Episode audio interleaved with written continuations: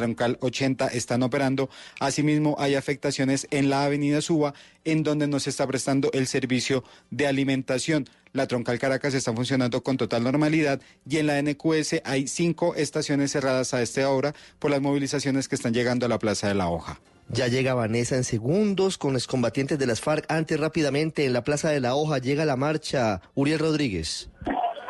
Ricardo, buenas noches. Son ríos de gente los que llegan aquí a la Plaza de la Hoja es una masiva movilización la que se concentra en este punto que está custodiado solamente por mujeres en este día donde también se celebra, se conmemora la, el, día para la no violencia hacia la mujer. Son miles de personas que siguen llegando a este punto y la carrera 30 está afectada en el sentido norte-sur en este punto de Bogotá sobre la carrera 30 con calle 19.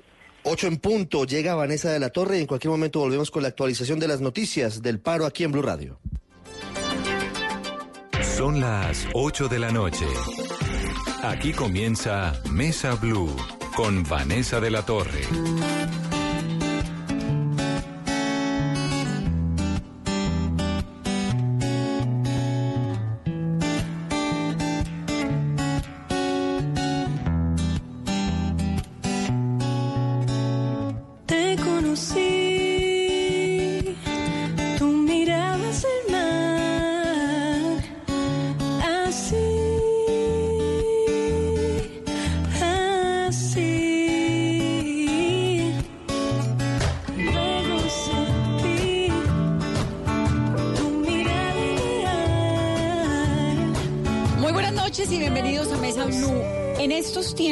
De tanta turbulencia nacional y de tantos interrogantes, es necesario hacer un poco una pausa, respirar y ver que en Colombia están pasando cosas realmente muy interesantes ligadas a la implementación de los acuerdos de paz. En el programa de hoy vamos a hablar de Impacto, que es una feria de emprendimiento que arranca este fin de semana en el Bojo Food Market en, en Usaquén, pero en realidad en Bogotá, pero en realidad lo que hay detrás de esto es una vitrina para mostrar a algunos de los exguerrilleros que están haciendo unos trabajos pues muy interesantes y que están recibiendo además un apoyo importante de los empresarios colombianos, de algunos empresarios colombianos, en ese esfuerzo de ellos por cambiar su vida. Estoy bien, ¿no, Alexandra? ¿Es así? Sí, sí, eh, eh, buenas noches, gracias por...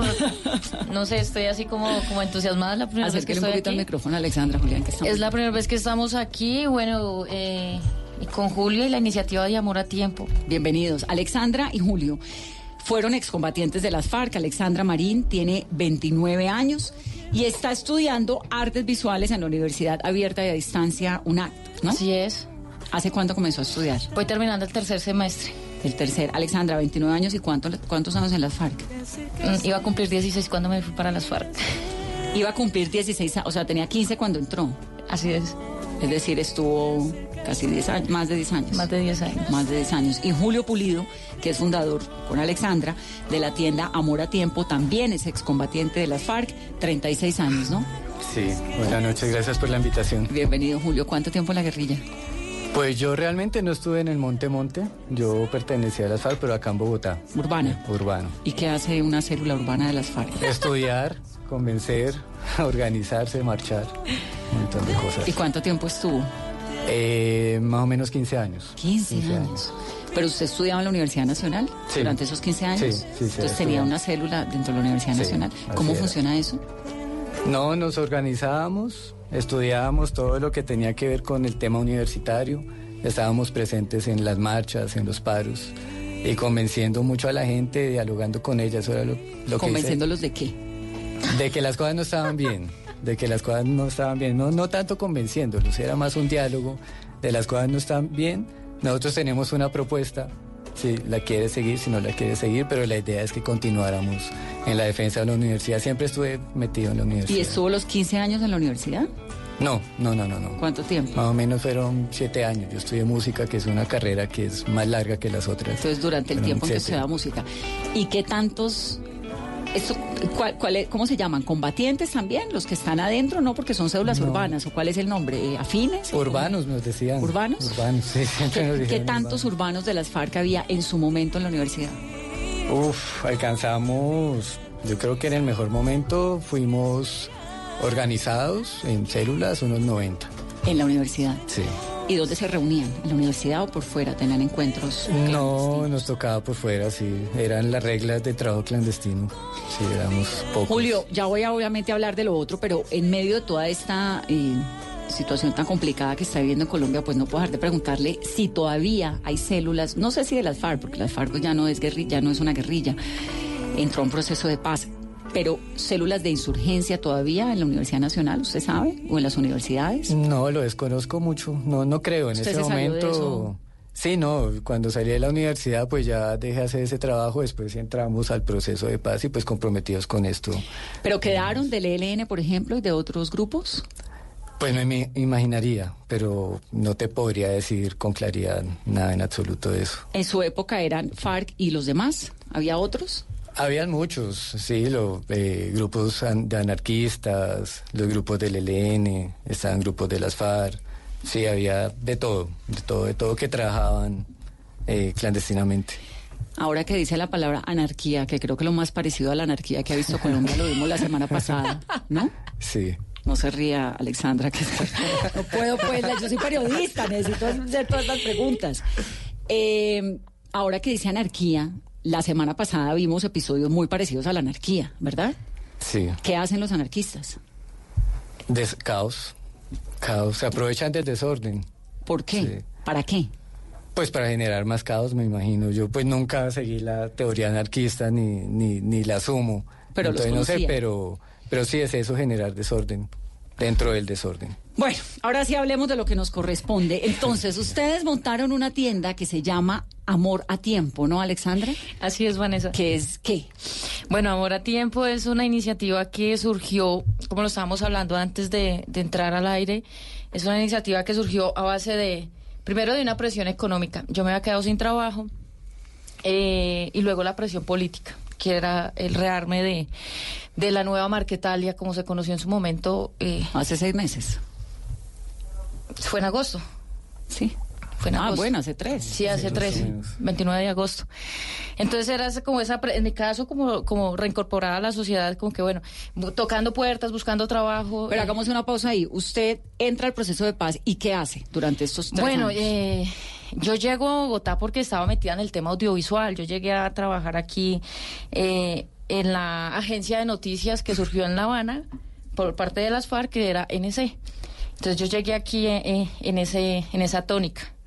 Estando adentro en las faras, e, era enfermera, yo fui enfermera de columna de orden público, pero cargaba cámara, pero era una fotógrafa aficionada, como que, ah, tan bonito el pajarito.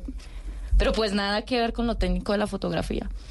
Y entonces, pero me, me, me fui encarretando con el tema, se vino ya eh, la, décima conferencia, el plebiscito, las zonas veredales. Y yo llegué a, a Icononso con Carlos Antonio Lozada y estando ahí como que no conocía Bogotá. Entonces fue como ¿Nunca que... ¿Nunca había venido a Bogotá? Jamás. ¿Y usted era de qué zona de Colombia? Yo soy Valle Caucana, yo soy de Tuluá Valle. Ah, usted es tulueña. Sí, señor. Yo también. Ay, María, ve. y entonces fue como que, mujer, eh, estamos en una reunión, mujer, eh, usted y una lista en maletas, vamos para Bogotá. Y nosotros como que, Bogotá. Pues, claro, o sea, fueron 10 años en la selva, o sea, fue como de, de, de, de Tuluá a una zona rural en el, en, el Caquetá, en, San Vicente, y pum, para la guerrilla. Y de ahí, pues, volver a salir a esta selva de concreto, pues era así. Claro. Eh, era un reto, fue un reto bastante. ¿Y llegó a Bogotá a qué? A trabajar comunicaciones, pues porque Carlos Antonio fue el delegado del secretariado de la SUAR en su momento para venir a hacer el relacionamiento político y público ya abierto en nombre de la SUARC. Entonces era como el registro, eh, yo hacía cámara y, ahí, cuando llegamos aquí a Bogotá se voltearon los papeles, a mí me tocó comenzar a hacer que es que reportería, de eso no sabía ni mu, pero bueno, ahí se fue eh, aprendiendo y, y entonces en esa misma tónica que me quedé sin trabajo, entonces comencé como a tocar ¿Pero por qué se quedó sin trabajo? Bueno, pues porque comenzamos a ser parte del común y el proyecto lo, lo pararon. Ok. Entonces, como que, bueno, toca. ¿Y ahora qué hago? Y buscar trabajo siendo exguerrillera tenía que ser difícil. Es muy difícil que, eh, o sea, como que pasaba uno hojas de vida y como que sí, es el perfil que necesitamos, pero dijo el meme, muy rico todo, pero... ¿Y usted decía, yo fui combatiente de las FARC? ¿O eso no se dice? Pues realmente eh, en un país tan polarizado como está Colombia y tan lleno de estigmas, eh, es un riesgo hacerlo. Sí, Claro. pero pues también hay una vaina que son los, la base de datos judiciales y toda esta vaina. Me imagino que ahí aparecerá algo, ¿no? Entonces eso como que me ponía en jaque y bueno, y se dio el rearme de- y como que bueno, pues aquí no hay de otra, estaba también, o sea, personalmente tenían la presión eh, ¿De política y moral. eh, estaba sin trabajo, se rearman eh, nuevamente y pues siguen matando a los muchachos que, que le, le apostamos a esta vaina, van 170 asesinados y no pasa nada, ¿sí? Entonces como que bueno, ay, lo único que tengo es un perro y un gato. Yo le dije, el perro y el gato me lo puedo llevar, todavía aguanto con ¿Usted las... lo pensó? Sí, sí, yo todavía aguanto con las 70 libras encima y pues bueno, todavía tengo la cabeza bien puesta. Entonces en esas Julio como que Julio es de, de, de, de- de esa familia que el destino me dio la oportunidad de escoger y de, mis afectos. ¿Son novios? No, no, no, no, no, somos Amigos. muy amigos. ¿Cómo somos se conocieron? por el trabajo de NC. Ok. El trabajo de NC. Y entonces Julio le dice, venga, no se vaya a ir al monte otra vez. Sí, como que mire, yo me las huelo, pero usted tiene otra otra vaina en la cabeza. Cuando pum, de un día ah, en la tarde que usted fue agregada a un chat, y yo, ¿pero qué pasó? Entonces, como que no, mire, pensemos, eh, organicemos y, y bueno, O sea, Julio la salvó, prácticamente. prácticamente. Prácticamente sí, entonces eh, surgió la iniciativa Conmemora Tiempo, estábamos así. Alexandra, la razón por la cual usted se quería o contemplaba la posibilidad de regresar a las armas era falta de trabajo, Sí, la situación de los excombatientes asesinados la falta de garantías. y estaba sola. ¿Y su familia? Papá, bueno, mi mamá, familia hermanos. está en el Valle del Cauca, mi mami ya no mi, mam- mi mami ya no vive, mi mami muere al año de yo estar en las FARC y pues bueno, el tema con la familia ha sido como muy aislado y, y, pues como que eh, realmente me conformo, amo profundamente la familia que el destino me dio la oportunidad de escoger y a mi perro y a mi gato, obvio. Y entonces Julio le dice, venga, más bien montemos un proyecto. ¿O cómo? Hagamos algo. Como venga, parcera, sentémonos, tomémonos una cerveza, no sé, una guapanela, pero venga. O sea, yo me las vuelo. Toca hacer algo. Y, y sí, así fue, como que bueno, eh, eh, el tema de, de- surgió así, como que eh, todos estábamos cortos de plata. Y no, yo tengo tanto, yo tengo tanto. Y pues al principio todo proyecto es difícil de, de despegar. Entonces, como que bueno, comprémoslo de 10 cajas, a ver cómo, cómo nos va. ¿Diez cajas de qué? Eh, fue como, o sea, esta- estaba eso y entonces estaba tam- también la coyuntura de, estaba la coyuntura de, de- de- del mes de amor y amistad, ¿no? Entonces hagamos una especie de ancheta. fue hace dos meses, septiembre. Sí, sí, sí, sí, sí, sí, sí. Entonces sacamos una ancheta, consigamos dos cervezas rojas, dos trochas. La es- roja es la cerveza que hacen en y la cerveza ¿Y la trocha, la hacen en UAT un grupo de 10 exprisioneros de las FARC que salieron con el proceso de paz. Ah, bueno, esa no la conocemos. Hay que anotarla, Carolina, en nuestro... Muy rica, por cierto. productos. La Sí, roja es sí, deliciosa, esa sí la la conocemos. trocha también es muy rica. Y la hacen... En UAT, En UAT. un, un grupo de, de 10 exprisioneros con ayuda de profesores de la Universidad Nacional. Entonces le meten su roja, su trocha a la caja. Una libra de café Maru, que es, como lo dice su nombre, es procesada a dos mesetas por dos hijos de, de- de Manuel Marulandas, que, que, de Manuel Marulanda, que están en el proceso de paz, apostándole a esto. Ellos mismos se siembran, bueno, hacen todo lo, lo pertinente para, para, para, hacer- para hacer eso. Y un jamón que hacen otros pelados, que procesan otros pelados aquí en Bogotá, que son militantes del partido, y pues que también andan igual que uno, rebuscándose en la vida con, con lo que aparezca. ¿Y cómo se llama el jamón? Eh, estrella roja. Ah, Estrella estrella, estrella dorada. Y entonces montan la cajita y ese es un kit de amor y amistad. Sí, sí, sí, sí. Entonces fue como eh, una amiga le vende a, a- como que ah, yo voy a llevar esto que haya alguien que le interesa. Era una chica de, de Sandra Suárez de, de- del Teatro Petra. No sé si aquí se pueden dar nombres. Sí, claro. Del Teatro Petra. Y pero no se habíamos puede decir que- de todo como puede ver. de eso Y se entonces- trata este programa. Y entonces pues, no habíamos abierto ni redes sociales ni nada porque era como, vamos a ver cómo nos va y pues, ahí vamos cuadrando de en adelante. Entonces comenzaron como a escribirle al número personal de Julio, como, bueno, abramos Instagram. Entonces la chica es influencer además, entonces fue así como que comenzamos a subir de seguidores y en esa misma proporción también los pedidos. Y comenzaron a vender las cajas. ¿Cuánto valía la caja? Eh, la promoción fue en ese momento de 60 mil, porque era amor y amistad. Claro. Entonces fue así muy bien recibida, si se quiere decir. Y de ahí cómo saltan a la tienda.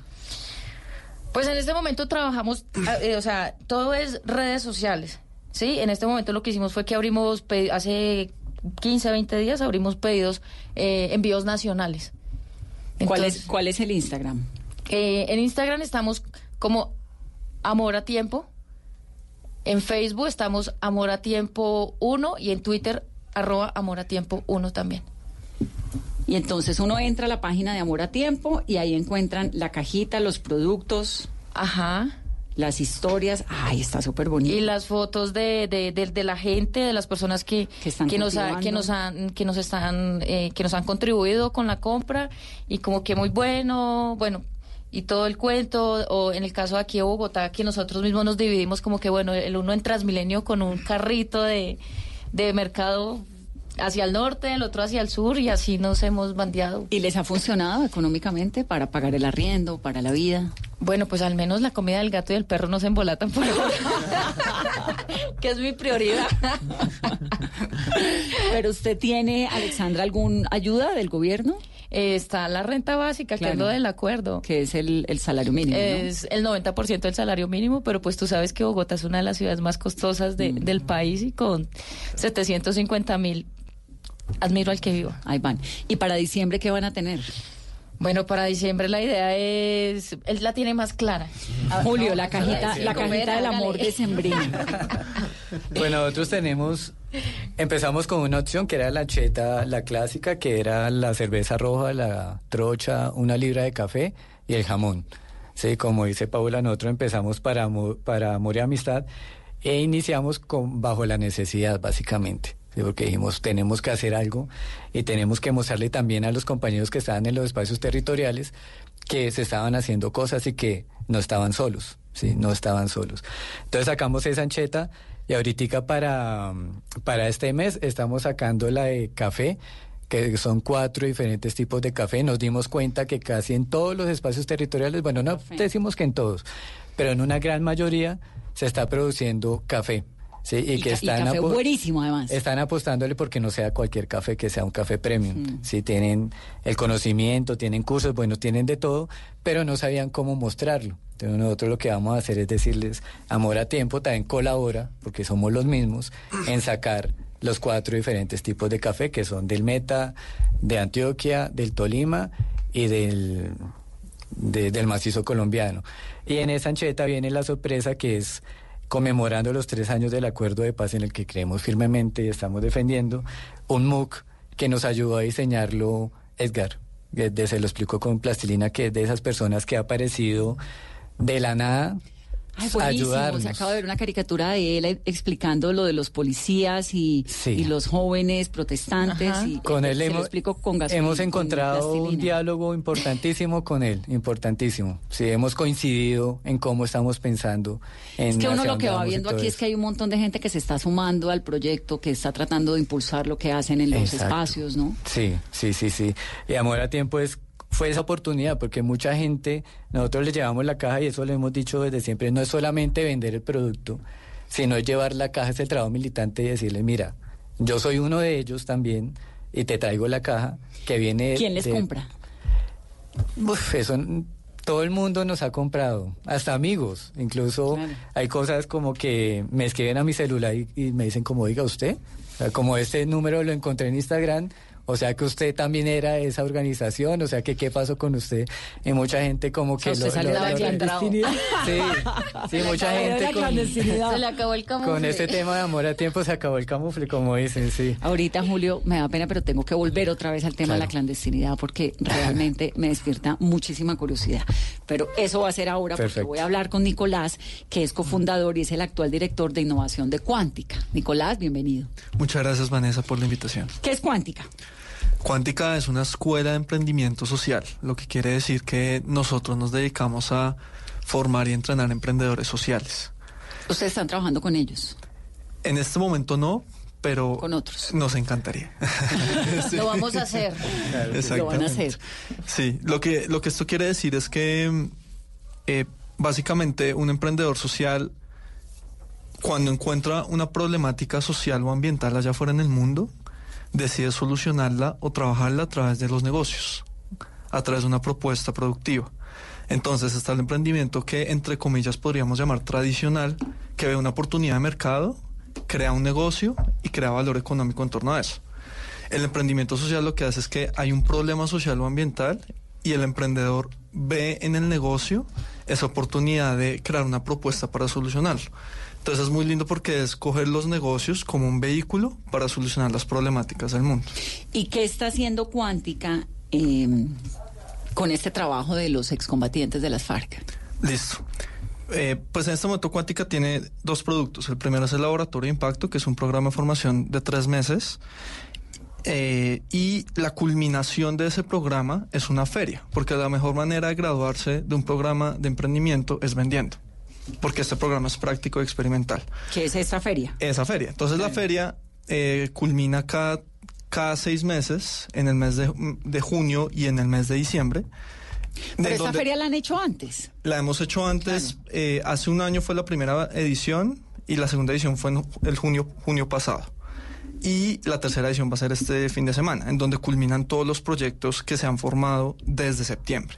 Pero en Entonces- feria solamente venden productos excombatientes, no, No. hay de todo. Hay de todo. Entonces, Y hay de todas para las... los que no han ido, pues es un sitio maravilloso, ¿no? Es un edificio chéverísimo, con una terraza exquisita, consigue Exacto. uno lo que quiera. Exacto, es toda una experiencia, es poner, la feria es exponer todos esos productos y servicios de emprendedores sociales que están intentando cambiar el país y el mundo para que vayan todo tipo de actores a comprar, conectarse, potencializar, dar ideas, de, todo. Y eh, entonces la feria, el laboratorio culmina con la feria y llevábamos haciendo la feria solo con los, los- las personas que se gradúan del laboratorio pero nos dimos cuenta que la feria y cuántica empezaron a coger un rol muy importante en la construcción del ecosistema de emprendimiento social del país. Y el emprendimiento social en cada país tiene que ser muy contextualizado, tiene que conectar todas las necesidades sociales y políticas que hay. Y nosotros teníamos que tomar en cuenta o, o atraer todo lo, todo lo que conecta al emprendimiento social acá. Y en este caso acá en Colombia, todo el tema del conflicto es demasiado importante en este ecosistema. Entonces, por eso en un punto dijimos, todo el tema de reincorporación y reintegración tiene que estar dentro de la agenda de la feria. Claro, ¿y qué hay? Cuéntame qué hay en esa feria. En general en la Arranca feria- el viernes, ¿no? Arranca el, sábado, es sábado y domingo, Sábado son dos domingo. días. Ya las siguientes ediciones serán más días. Sí, pues debería ser, porque usted Sí. no sábado y domingo no alcanza. Exacto, es que vamos Es creciendo. grande. Vamos creciendo, exactamente. Y en cada edición la idea es que sean muchos más días. En este momento hay de todo tipo de industrias, hay desde confecciones, agricultura, servicios como... eh, hay de todo en general. O sea, uno puede ir allá a comprar cerveza. El jamón lo venden allá, o lo van a vender por lo menos eh, Julio y Alexandra en la cajita, ¿no? Ropa Ropa, de exguerrilleros, exactamente. Hay hasta... las chicas de manifiesta, Hay, los de... ¿Sí? bueno, hay hasta servicios de coaching, hay ropa de Coaching es asesoría circular. emocional, ¿no? ¿Y Exactamente. quién da el coaching? Exactamente. Eso Y- necesitamos en esta cabina urgente una vez. ¿Quién Hay- da el coaching? Eh, ¿O hay una no, empresa no, de- hay una empresa de coaching que en este momento está proveyendo los servicios. También, por ejemplo, está Paz Mi Pez, que es un movimiento de trabajo de paz interno que nació en el marco del acuerdo, pero independiente a eso, como más como un movimiento de trabajo de paz interno, de paz interna. Y hay de todo, en general hay de todo, hay alimentación. Café, cerveza. Exactamente. Pero hay productos de excombatientes, pero también de no excombatientes. de no excombatientes. O sea, los productos de ex- excombatientes van a venir en esta pre- en esta edición que viene y queremos que siga viniendo en las siguientes ediciones. claro. Y, Y hacen para participar en, en, en este mercado, en Bojo Food Market, este fin de semana, la Feria de Emprendimiento e Impacto, ¿qué, tienen, ¿qué requisitos tienen que cumplir o cómo hacen? Porque supongo que alquilar un stand debe ser costosísimo. exacto. Normalmente para estar en la feria hay que pagar por el stand y obviamente cumplir unos mínimos de calidad para estar en la feria.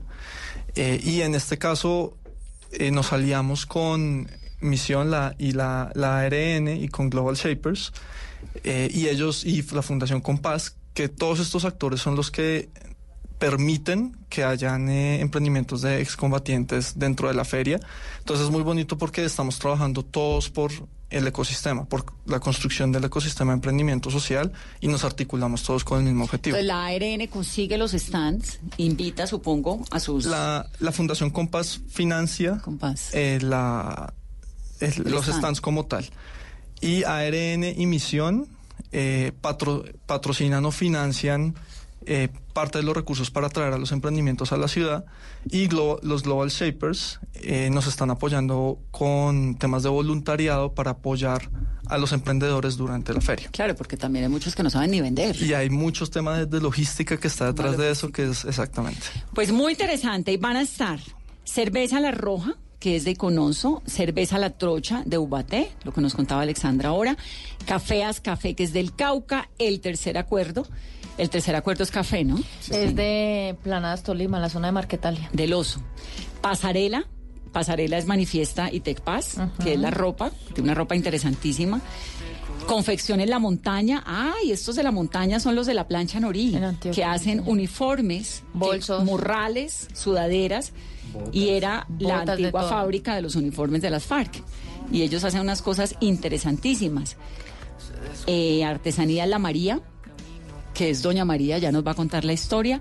Teteras, bolsos y canastos y fruteros en Palma Tetera. Entonces vamos a hacer una pausa y al regreso vamos a hablar con Doña María, que tiene, María Nilsa Grueso, que tiene este emprendimiento de la tetera y nos va a contar también su historia. Volvemos en breve. Esto es Mesa.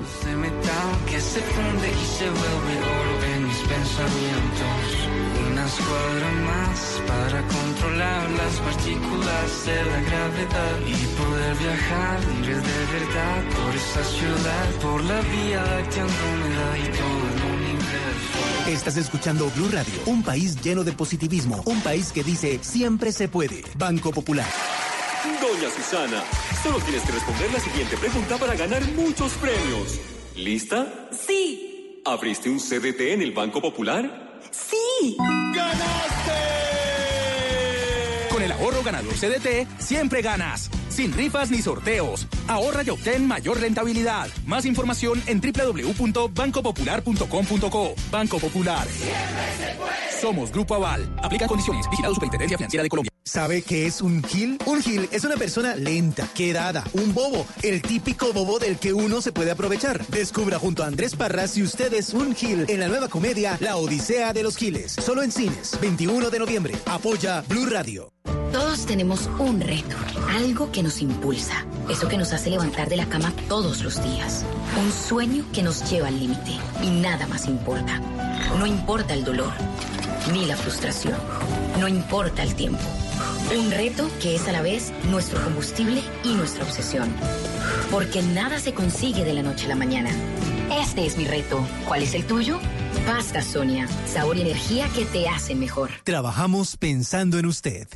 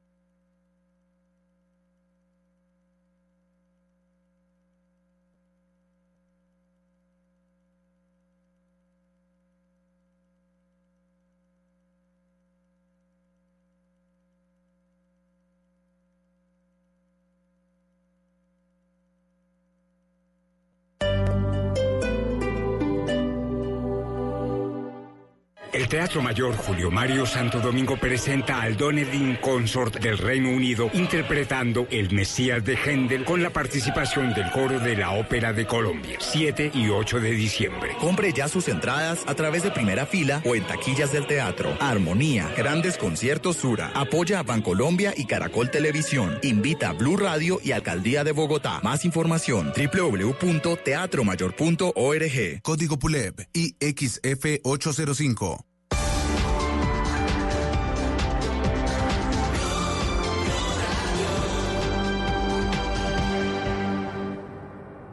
En el Gimnasio Moderno de Bogotá del 8 al 15 de diciembre, la gran feria en Casa de Santa te invita a vivir la magia de la Navidad y el talento de cientos de diseñadores. Ven con tu familia y vive una experiencia inolvidable. Recuerda, Colegio Gimnasio Moderno de Bogotá del 8 al 15 de diciembre en Casa de Santa. El diseño vive en esta Navidad. Invita a Blue Radio.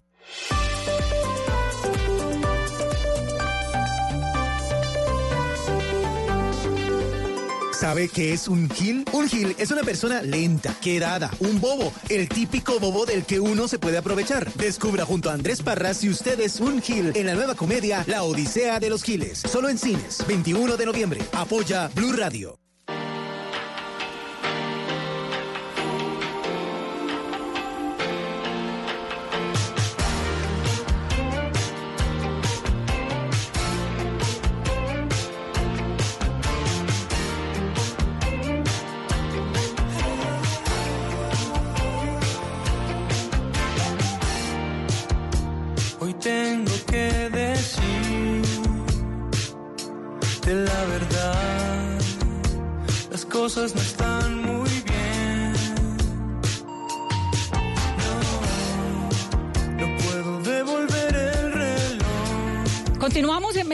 Estamos hablando de emprendimientos de exguerrilleros, excombatientes de las FARC que le apostaron a un proceso de paz y de qué manera empresarios los están apoyando y el resultado es una feria de emprendimiento que se llama Impacto, que es este fin de semana, el sábado y el domingo en el Bojo Food Market de Bogotá. Esto queda en Usaquén desde las 9 de la mañana hasta las 8 de la noche. Entonces usted va allá y se encuentra con la cerveza que hacen los exguerrilleros de Cononso, los que hacen, eh, la que hacen los exguerrilleros de Ubaté, pero también se puede encontrar un poco de ropa, pero también puede encontrar morrales, carteras, bueno, un montón de cosas.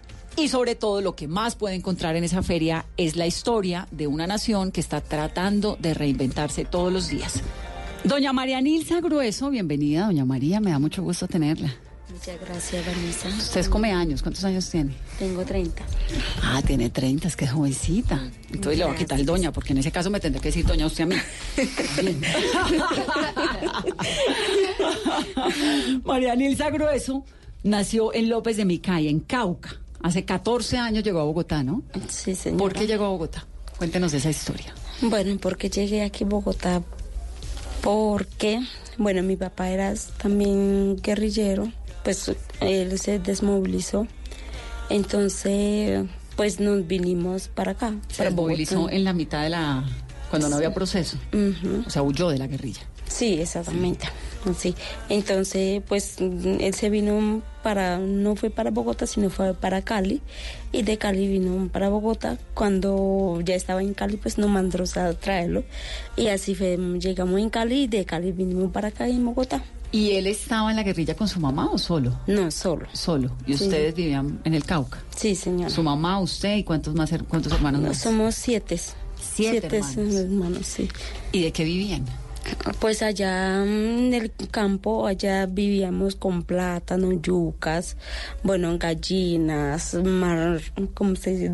Eh, Animales. Animales todos. Eran Y- campesinos. Sí, eran campos campesinos y pescado, todos allá, y como dice, de todo. Entonces vivíamos con eso. Y cuando su papá se desmoviliza, los manda a llevar a Bogotá, ¿no? Sí, nos Cali, mandó a pues, traer a Cali, de Cali vinimos para Bogotá. Cali. ¿Usted cuántos años tenía? Yo tenía 15 años. Ah, ya estaba más grandecita. Sí, ya. ¿Y a usted siendo niña, entre los 10, 11, 12, 13, 14, 15, Ujú. nunca le invitaron a la guerrilla? Pues eh, uno cuando era más pequeño pues lo veía pasar los guerrilleros, todo eso, uno mejor, todo el mundo como decían los mis mamá o mis abuelos, decía que eran guerrillos, que venía a matarlos. Uno como niño se asustaba mucho. Pues mm, pasaba en eso, como el, ellos todo el tiempo pasaba, pues nunca uno piensa que papá de uno pues se va a ir en eso o se lo van a llevar para ¿Usted allá. sabía que su papá estaba en la guerrilla? No, en ese tiempo no. Cuando ya estaba más grande, como tenía entre 13, entre 11 o 12 años, pues ahí él pues se lo llevan. Pues eso uno no se entera, ¿sí? Pues uno ya se entera cuando Cuando cuando, sale. va- sale, sí. Pues se iba, pues uno veía que se iba pues con un tiempo, pues como la mayoría parte de nosotras crecimos como solas, con mi mamá. ¿Y sus Entonces él se y mis hermanos y se iba él, pues al tiempo regresaba y volvía se iba, pues uno no sabía para dónde iba. Claro, no creía que estaba de viaje. Sí, pues así pasaba. Hasta cuando él vino, pues uno no lo enteré cuando ya está más grande, entre 14 años, cuando, cuando ya la gente pues de, de mi comunidad indígena, cuando lo rechazaba a nosotras. Ahí lo que la se- rechazaban a ustedes. Sí. Por el papá. Porque Ajá. ellos sabían que el papá era guerrillero. Sí. Entonces ahí uno se entera. ¿Sí? Bueno, es muy, muy ¿Cómo es triste. eso de enterarse uno de que el papá es guerrillero? Sí, es muy complicado y muy difícil. A la vez muy duro. ¿Por qué? Porque uno ya no puede compartir con esa persona que quiere. Con el papá. Con el papá, sí. Pero eso fue hace cuánto? Hace 15 años. Sí, hace... No, pues él estaba como... es En ese tiempo, cuando él estaba en, el- en la guerrilla, mínimo que yo tenía entre 12 o 13 años. ¿Y el papá está vivo? No. ¿Murió de qué? Pues él se desmovilizó y llegó aquí en Bogotá, cuando vivíamos aquí en Bogotá, pues él quería ir otra vez para, para su tierra, ¿no? Ahí tiene todo, tierra, plátanos, de todo. Entonces aquí uno toca comprar todo, ¿no? Pues entonces no es fácil. Pues entonces él quiso ir, quería volver otra vez. Bueno, entonces volvimos y al volver un diciembre, duró como dos meses allá y lo mataron. En el Cauca. Sí. ¿Y quién lo mató? Pues eso no sabemos, pues de verdad. Pues nosotros decimos que es, la mayoría de parte dice guerrilla. Por haberse ido. ¿Y entonces a ustedes les tocó devolverse? ¿O se Sí. quedaron allá? No, nosotros tocó devolverse porque después de un, después de un año de haber matado a mi papá, pues fueron a buscar a mi mamá. Entonces, al- pues a eso nosotros tocó devolver otra vez para Bogotá porque la única parte que conocíamos era aquí en Bogotá. ¿Y fueron a buscar a su mamá quiénes? Pues dice de guerrilla. ¿A qué? ¿Para qué? Pues para matar, porque como nosotros teníamos finca, todo eso, o para endueñarse de la, de la tierra, algo así, pues fueron a buscar, o por para no haya más problema, o para que no digan nada, pues fueron a buscarlo. Entonces, su mamá se viene para acá con usted y con sus hermanos. Sí, mi mamá viene para acá, para Bogotá, con mis hermanos. Mis hermanos era en ese tiempo era muy chiquito, mi hermana tenía como dos añitos. ¿Y llegan a vivir a dónde? Eso es más complicado porque aquí no conocíamos nada. Vivimos acá, mi, mi- tío vivía acá, mi tío Cecilio vivía aquí. Pues entonces venimos como en, una o dos piecitas y todo. Pues ahí vivíamos. Pues de ahí nosotros, yo me fui a trabajar en una casa familia. Porque uno, como dice, no puede vivir así. Pues toca buscar algo, ¿sí? Pues así. Al ver de eso al tiempo, pues ya fue formando, ya es mis hermanos más grandes y yo ya más grande, también ya mayor de edad, voy a conseguir más trabajo más fácil. Pues así estamos aquí en Bogotá. Y entonces usted comienza a montar los canastos, las teteras, los bolsos. ¿Hecho con qué? ¿Y cuándo arranca? Cuéntame la historia de ese emprendimiento. Bueno, ese sí ya, cuando vivíamos allá en el territorio, ¿Usted aprendió allá? aprendimos allá, veía todo mis, mi abuela y la mamá de mis abuelos creo que aprendieron ahí. Y eso lo veía uno que lo hacían pues la necesidad de las indígenas, como soy indígena, pues lo hacían ellos eso. Para cargar las cosas. Para cargar las cosas, como no había en en ese tiempo allá en el territorio, no había ni maleta ni nada.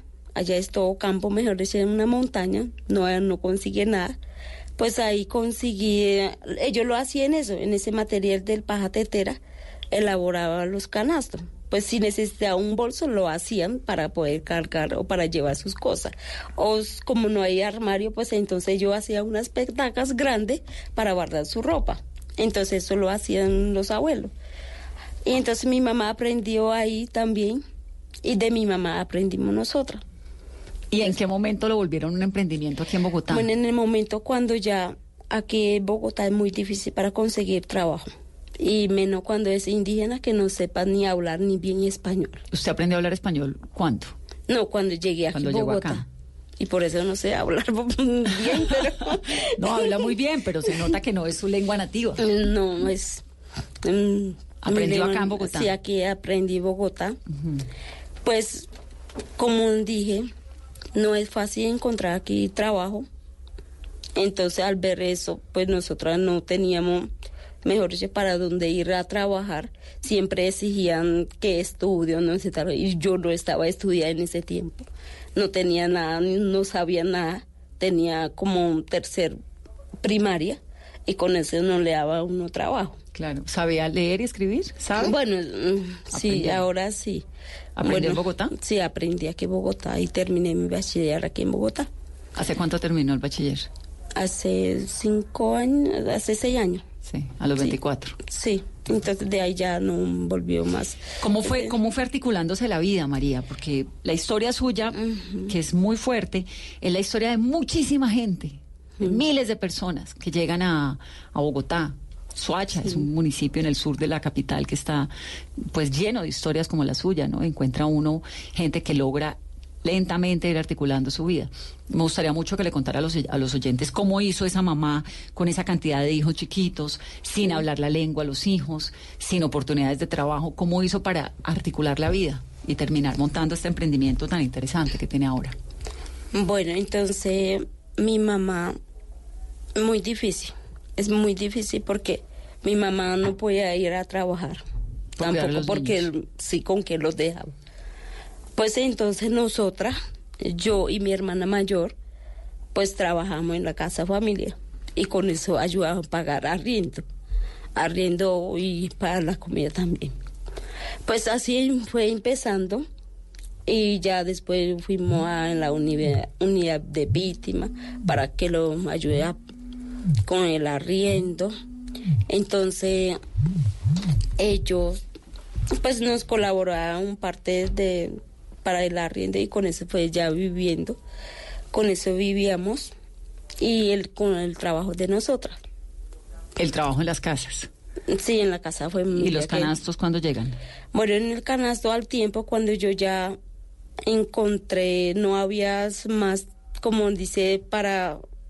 Era muy difícil para vivir solo con eso. Entonces mis hermanas y mi mamá hablamos, no, con eso no podemos vivir. Toca buscar otra forma más, cómo encontrar para sustentar nuestro económico. Así fuimos buscando pero ya sabíamos cuando estaba en el territorio que había artesanía, que venía ellos ven- venía para Bogotá, escuchaba así, venía para Bogotá a venderlo. Entonces mi mamá sabía más o menos, ent- entonces dijimos, bueno, si sabemos tejer, si sabemos hacer esas cosas, ¿por qué no vamos a buscar en esa parte? Si mi mami sabe y nos puede enseñar a nosotros podemos salir con eso, a ver cómo nos va. Y ahí fue, empezó eso con mi test. Pues no empezó como mi test, sino que pusimos artesanía de paja tetera. Y empezaron a vender. ¿Y de dónde traen la paja? ¿Del Cauca? Del Cauca, del territorio, porque aquí no se consigue. ¿Y cómo la venden? Ah, Bueno. hoy, hoy en día las artesanías las, la comercializan por dónde? Ahora pues van a estar en el mercado, pero Sí, un día cualquiera, Mm. hoy, Pues cuando hoy, pues en el momento no tenemos ni, co- ni local ni nada, pero salimos así en la feria. Pues buscamos muchas puertas por donde nos puede brindar para esa feria. por ejemplo, ahorita porque están en la feria, pero cuando no están en la feria, ¿cómo las venden? Pues ya como más o menos van conociendo, ya repartimos tarjeta, ahí van las personas que interesan, nos llaman, bueno, necesito tal cosa, pues nos hacemos como unos pedidos. Muéstrame la tarjeta que necesitamos ponerla para que además el que le quiera comprar una artesanía la compre. Sí. Y doña María, entonces, eh, tiene su artesanía que se llama paja tetera, ¿no? Sí, es Así se paja llama. tetera. Es, así se llama la palma. La palma, tete- la palma se llama paja tetera. Sí. Y la artesanía que hacen pues es de paja tetera. ¿Tiene hijos María? Sí, tengo dos niños. ¿Y el marido qué hace? ¿La acompaña con el proyecto? Sí, claro, sí, señora. ¿Y lo conoció aquí o lo trajo de...? No, yo conocí aquí en Bogotá. ¿Y él qué hace? Él es, también me ayuda. Hace, él trabaja en repartiendo arroz diana, todo eso. Como un mensajero, como un repartidor más bien, en una camioneta. Pero cuando él llega del trabajo, pues en la noche, pues me ayuda mm, a elaborar las pajas, eh, las artesanías de lo De que uno paja. que está. ¿Y le va bien? Sí, claro. ¿Está contenta? No, estoy súper contenta porque de, además, a pesar de todo que estamos vendiendo, tenemos todavía nuestra costumbre y además como la herencia de nuestro abuelo que no queremos perder. ¿Y usted a sus hijos en qué lengua les habla? Pues hablo de los dos, español y mi lengua nativa. Claro. Y ellos van al colegio, estudian, hacen todo lo que hace- lo que se supone que tiene que hacer un niño en un estado. Sí, en este momento está en el jardín, todavía está en- no está en el colegio, está en el jardín. Y, am, y ahí habla ese es español. Y en la casa yo hablo en mi lengua, para que no pierda nuestro Nuestros lengua. ancestros. Sí, señora. Pues muy bonito y el emprendimiento de Doña María lo van a encontrar también este fin de semana en la feria en el Bojo Food Market. David Santiago Cano es cofundador y es vicepresidente de la Asociación de Fundraisers de Colombia que se llama AFCOL, ¿no? Así es. Santiago. ¿Y ustedes cómo están involucrados en este proyecto? Hay que decir además que usted fue reconocido como uno de los 100 líderes sociales de la revista Gerente el año anterior. Así es, sí. Eh, bueno, pues buenas noches para todos. Yo la verdad es que estoy súper contento de poder estar acá escuchando estas historias y un poco esto es lo que eh, vengo a hacer en esta feria un poco.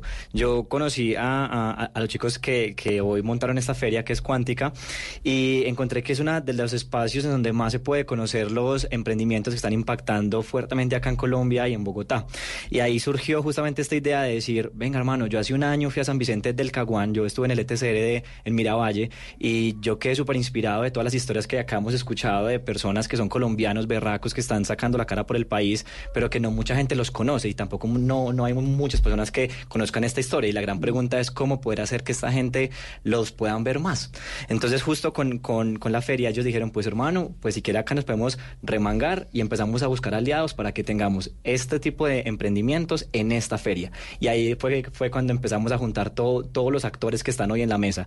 Eh, Ustedes son verdaderamente pues jóvenes extraordinarios que entendieron cómo es que es el maní, ¿no? A esta gente toca apoyarla, sacarla, fomentarla, darles una mano para que todos los colombianos y la sociedad civil se involucren en un proceso que es el de la implementación del acuerdo, que es lo más difícil, darle vida cual. y permitirle para que no vaya a pasar como le pasó a Alexandra que lo estuvo pensando, volverse al monte. Tal cual, Pero tal cuando cual. ustedes hablan con otros empresarios, ¿qué tal es el, el- la recepción? como, la como esa comunicación. Pues mira, yo, yo creo que esto ha sido algo gradual. Eh, yo cuando, yo de hecho hace un año cuando fui a San Vicente, que yo fui invitado por la misión de, de, de UNUN, ellos como que empezaron a juntar a varios emprendedores o a, o a varios jóvenes que estaban metidos en temas sociales o, o, o de, o de impacto.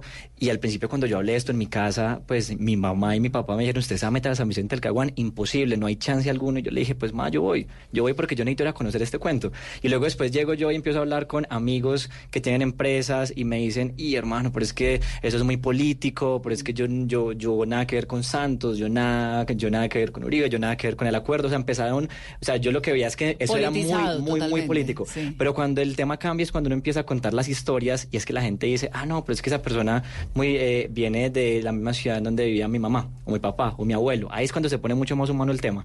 Y entonces cuando empezamos a hablarle que hay una feria en donde podemos tener espacios como este, que ese es uno de muchos, en donde uno puede escuchar esto, estas historias y entender de dónde vienen los emprendimientos, la gente dice, venga, esto vale la pena. Y esta es la real Colombia. Es una, es una Colombia de madres berracas, cabezas de, de hogar que están trabajando por sacar adelante a sus chiquitos, son personas que han tenido más o menos oportunidades y a partir de ahí es en donde yo creo que se da el, el- el cambio. Hoy por hoy yo digo que, la, que las personas quieren, quieren saber de esto y la gran pregunta es cómo puedo ayudar, cómo puedo yo aportar. Yo por ejemplo Sí, tengo... sabe que yo también tengo la misma sensación. Yo llevo muchos años también en las mismas, contando la historia, yéndome a los ETCRs, inmediatamente, bueno, durante el proceso, después todo. Y al principio había como un rechazo y una cosa muy política de fondo. Tal cual. Ahora que lo sigue habiendo, porque siempre tiene su componente político, en Colombia todo lo que se haga más allá de las ciudades, hay como una curiosidad grande. No sé si están de acuerdo conmigo, como qué fue lo que pasó y qué es lo que hacen, ¿no? Como cierta conciencia, tal sí, vez. total, total, ¿O no? total. Yo, yo, yo, de hecho, ahí lo que diría es que yo lo veo mucho en mi generación. Yo tengo 29 años y yo digo, eh, estos jóvenes hoy están inquietos por mirar cómo poder aportar. ¿Sí? Y cuando empiezan a hablar también con sus papás, los papás, nuestros papás están haciendo cambio, un cambio de chip, están diciendo, venga, si mi hijo, me- o sea, está todos los días con el mismo cuento y me dice que vale la pena y que esto funciona, hay un cambio también. Sí, hay si una no- cosa como de los jóvenes que está haciendo muy, muy interesante. Estamos jalonando, yo Porque finalmente a nosotros, yo tengo 41 y en mi generación, pues sí, nos tocó una época súper convulsionada, pero nos tocó un acuerdo de paz, ¿no? Y uno ve tantas personas, son 10.000 exguerrilleros que están todavía vinculados de alguna forma al Estado colombiano, y uno dice, bueno, esa gente, ¿cómo hacemos para que todos movamos el país hacia lo mismo? Pero tengo esa sensación muy Es la misma, esperanzadora sí. de que los jóvenes cambiaron el chip. Hay, hay, de hecho, eso es lo más importante que va a tener esta feria este fin de semana, que lo van a poder ver.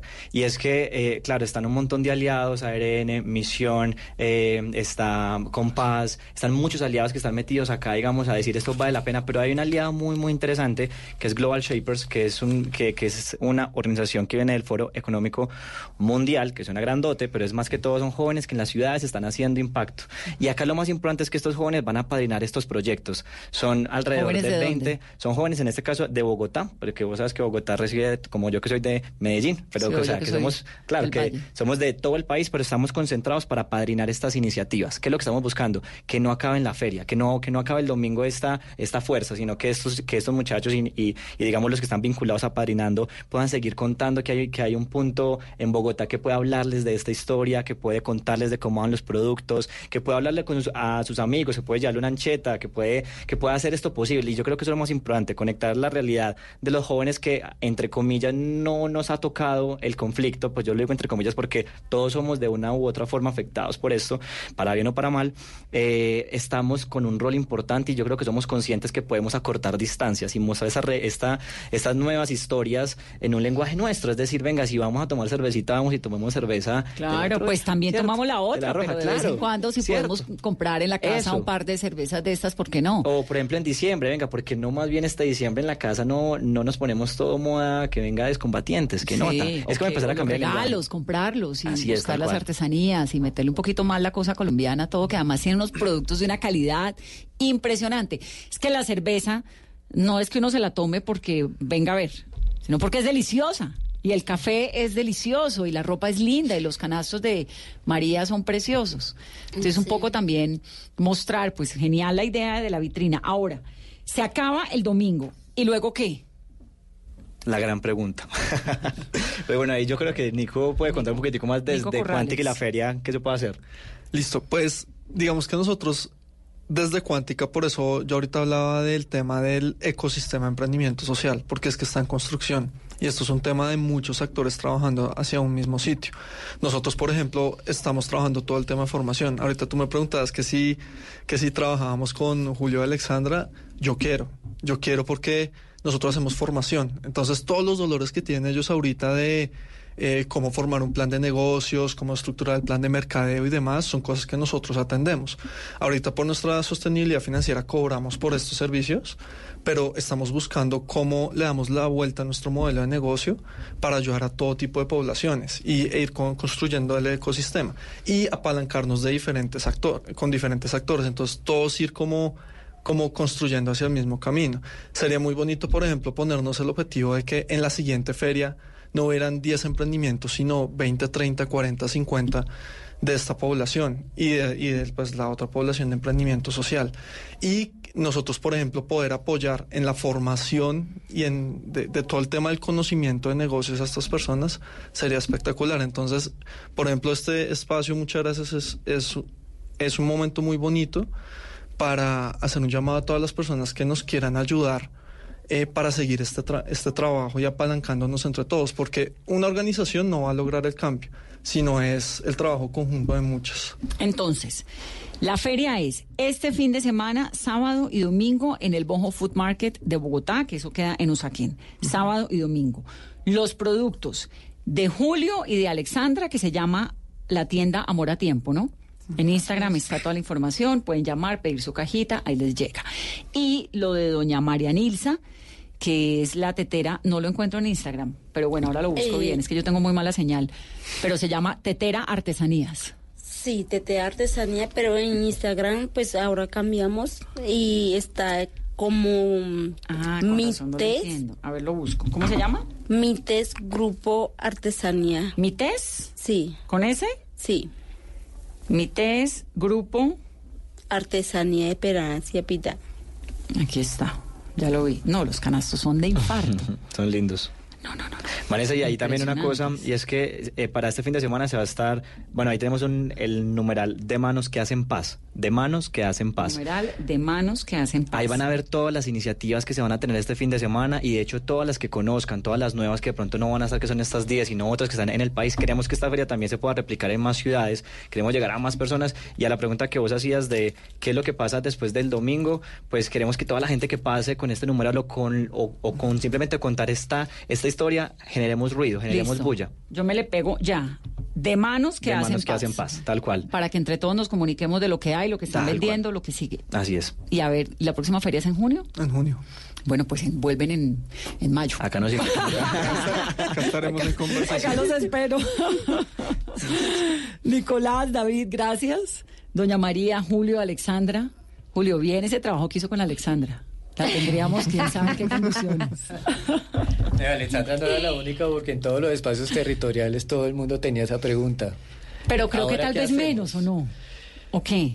Pues hace tres meses estaba una preocupación gigante. Toda la gente estaba preguntando, ¿ahora qué hacemos? ¿Qué Mm. hago? No Pero este tipo de cosas nos alivian un poco. Un montón, sí, no, y además porque cada vez que nosotros llevamos la caja y la persona da un saludo, dice muchísimas gracias, lo que hacemos es que lo replicamos a los productores en los espacios territoriales. Ustedes llevan el can- el- el- la caja personalmente. Sí, sí, sí. a nosotros donde sea en Bogotá. A donde sea. ¿Y en Colombia? La No enviamos tanto. pues por en la empresa de envíos. Se puede pero- enviar. Pero sí. en Bogotá van ustedes dos. Sí. Tome, Sí. mire, esta es mi historia. Sí, era Ah, lo que estaba, te estaba diciendo ahora, o sea, como que, ah, bueno, hay tantos pedidos hacia el norte y tantos hacia el sur, entonces cada uno con un carrito de mercado en Transmilenio y nos dividimos direcciones, contactos y, Sí. y llegamos allá al toc toc. Y en cada uno es una historia. ¿Y qué cara les hacen? No, mucha gente como que abre la puerta y nos está viendo ahí como, como bueno, esperaba otro tipo de persona o lo esperaba usted, si es así, el cabello largo, tal cosa, y le preguntan a uno, ¿y cómo les ha ido? Los quiero seguir ayudando, mándeme tal cosa. Hacen muchísimas preguntas, ¿cómo era antes la vida de ustedes? ¿Qué están pensando a futuro? Por o sea, favor, ustedes venden no una experiencia en realidad. Sí. Sí, sí, sí. Por decir, alguna vez pidieron eh, eh, un, un domicilio, eh, lo pidieron por, por- a mi número personal, como cosa rara, y, y era la Procuraduría. Y nosotros como que vamos a vender la primer caja a una entidad del Estado. Y no, que no es una, que son cuatro. Ok. Entonces, no, que la acreditación, no, que suba. Pues porque, o sea, era como que no, ahí lo dejamos, ya está pago. No, que suba. Cosa por ahí un décimo piso. Que el señor Julano de tal. No, no, el doctor ya viene. Mierda, el doctor. Mire que ahí está. No, no, no, no, es que venga y reunió el piso. Obviamente era un alto, fun- es un alto funcionario de la Procuraduría. Bueno, ¿Pero ahora quién sí. era, el procurador? No, ya quisiera que el procurador nos comprara una y nos posteara al menos. O sea, Y- va- vamos a decirle que lo haga.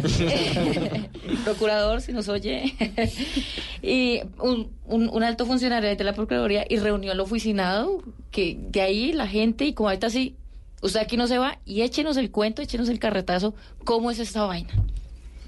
Y de ahí en adelante, ahora que salió la edición especial, fue así como que, bueno, ya salió el café, ¿qué es lo que, cuántas hay, qué, y, así por el estilo. Entonces también ese tipo de cosas son, son muy emotivas y llenan de mucha fuerza moral, pues eh, para no para no desfallecer y para seguir adelante apostándole a, a esta a esta iniciativa de amor a tiempo de la comercialización de productos hechos por, por los muchachos y muchachas en las zonas veredales y es ahí cuando nosotros concluimos que desde amor a tiempo hemos decidido declararle la paz a la guerra.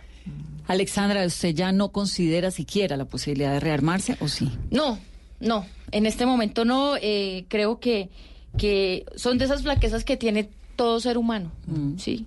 Todo ser humano tiene eh, eh, sus debilidades y como esos momentos de, de desfallecer. También de miedo, ¿no? Y también de temores y pues el, el, el uno enfrentarse a, a- a una sociedad que está tan tan polarizada, que hay, hay, un- hay mucho estigma con razón o sin él. Eh, pues no ha sido fácil, pero pues bueno, también eh, sentándonos ya después hablando con Julio y con gente que, que es mi familia, esa familia que el destino me dio la oportunidad de escoger, es como que, eh, ¿cómo a decir? Fue madre, si yo me hubiera ido, lo hubiera cagado, literal. ¿No tiene hermanos usted? Sí, tengo familia, tengo familia de sangre. Tengo familia de sangre. Pero tengo- tiene también esta otra. Claro, sí, sí, sí, sí, sí. Soy la única mujer en medio de un reguero de hombres y la menor de mi casa. Pues me alegra un montón tenerla en esta cabina y no en un noticiero. De verdad. En un me- video. Sí, un video, no, terrible. Me da un montón y eso es como